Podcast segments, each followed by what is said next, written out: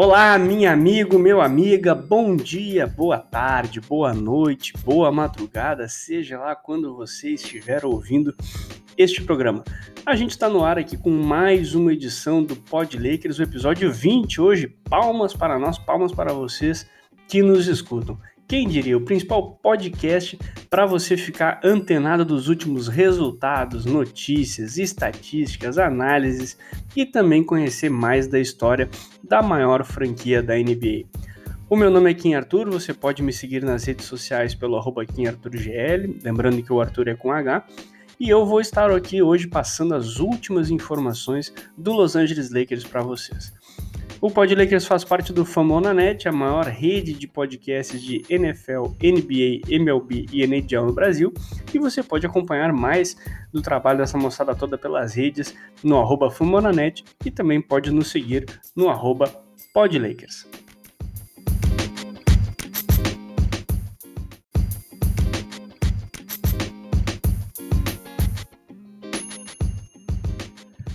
Na quarta-feira, os Lakers receberam o Milwaukee Bucks no Staples Center, no jogo que marcou a estreia de Andre Drummond. Estreia que veio com um susto, inclusive já vou falar sobre isso daí.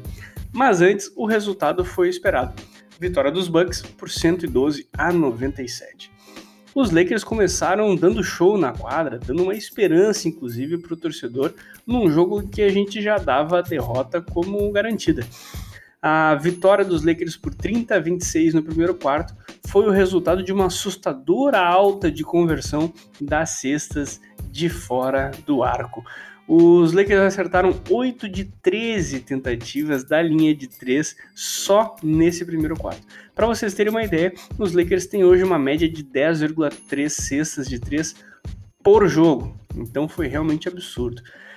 Apesar de ter saído depois de apenas um minuto jogado no terceiro quarto, foi no primeiro quarto em que ocorreu a lesão de Andre Drummond. O pivô revelou depois do jogo que tomou um pisão do antigo jogador dos Lakers, Brook Lopes. Ele sentiu muitas dores no pé já no segundo quarto e no intervalo, no, nos vestiários, ele percebeu que havia perdido toda a unha do dedão. É, meu Deus, que agonia. Os Lakers fizeram um raio-x depois da partida e já foi descartada qualquer lesão mais séria, foi descartada uma fratura ou algum tipo de torção. Ele está até listado como alguém que recebe acompanhamento dia a dia em relação à disponibilidade para jogar. Então não, não, não, tá, não foi muito preocupante assim, não. Foi só um susto mesmo, como diria a minha avó. Voltando para o jogo, a alegria dos torcedores dos Lakers não durou muito. Já no segundo quarto, os Lakers erraram todos os seus cinco arremessos de fora do arco, tiveram nove turnovers e também acompanharam os 13 pontos de Chris Middleton liderarem os Bucks para a virada. E a partir daí, os Bucks não olharam mais para trás e os Lakers voltaram a arremessar em péssimos números. No segundo tempo, o time converteu apenas 37% dos seus arremessos e também sendo desses 37% a gente pode botar na matemática que foram apenas duas conversões de 18 tentativas de fora do arco. O cestinho dos Lakers foi Montrezl Harrell com 19 pontos e Kyle Kuzma terminou o jogo com 16 pontos e 7 rebotes. Com essa derrota, os Lakers estacionaram na quarta colocação do Oeste com um recorde de 30 vitórias e 18 derrotas. Já perto aí dos 50 jogos na temporada, fica clara a falta de uma expansão da quadra, com o time sendo a quarta pior franquia da NBA em cestas de três convertidas por jogo. O time também mantém o seu problema de turnover, sendo o quinto time que mais perde a bola no ataque, com uma média de 15,3 por partida alerta ligado lá em Los Angeles, porque senão a gente vai ter que mandar a torcida organizada invadir o treino. Agora vamos acompanhar lá as últimas notícias de Los Angeles.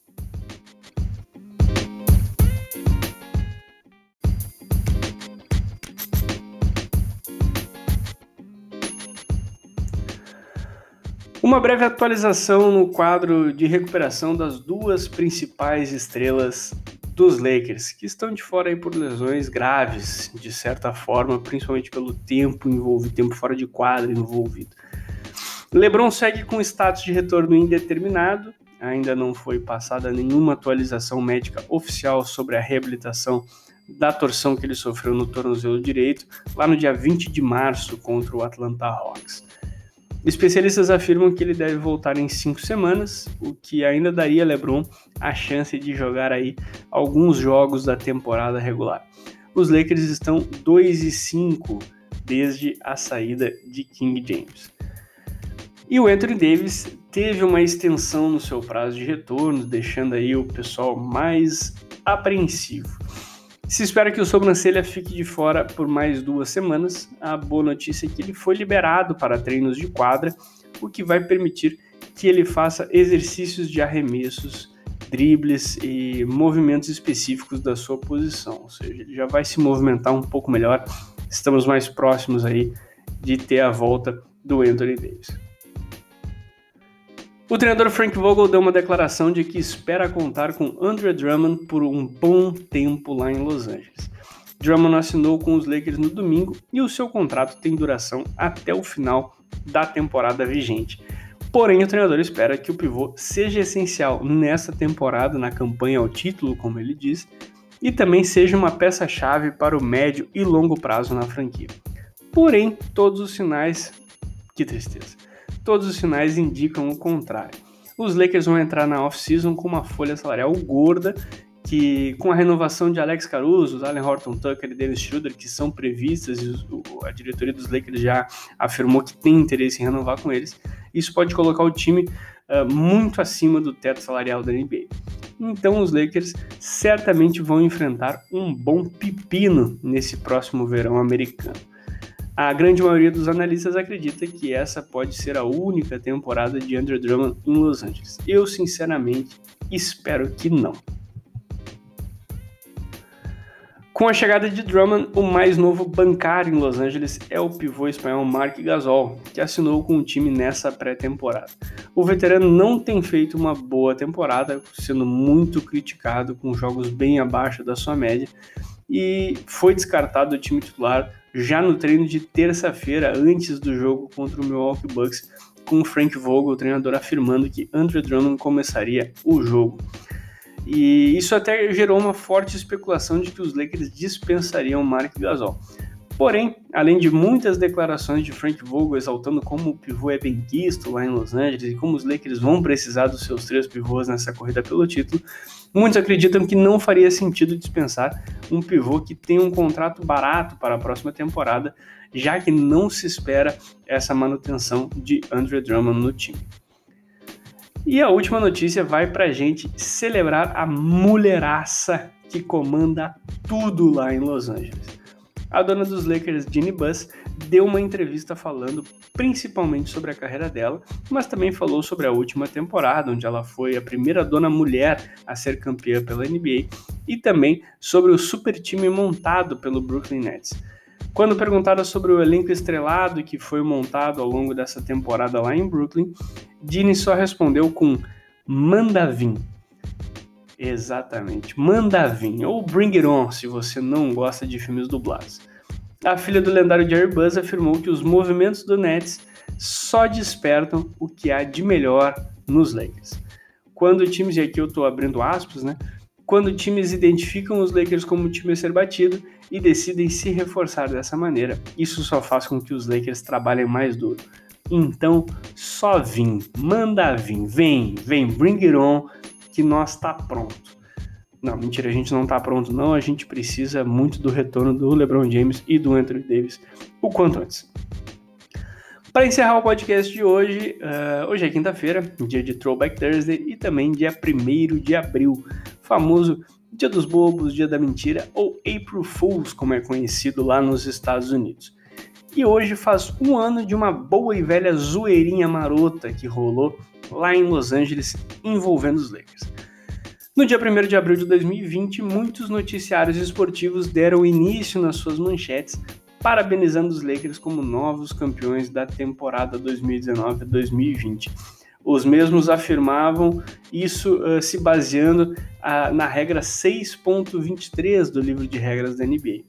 Tudo começou com um tweet despretensioso e mentiroso lá no dia 11 de março, dia em que a NBA decretou que a temporada iria pausar pelo surto da pandemia do novo coronavírus, recém-chegado até o continente, inclusive.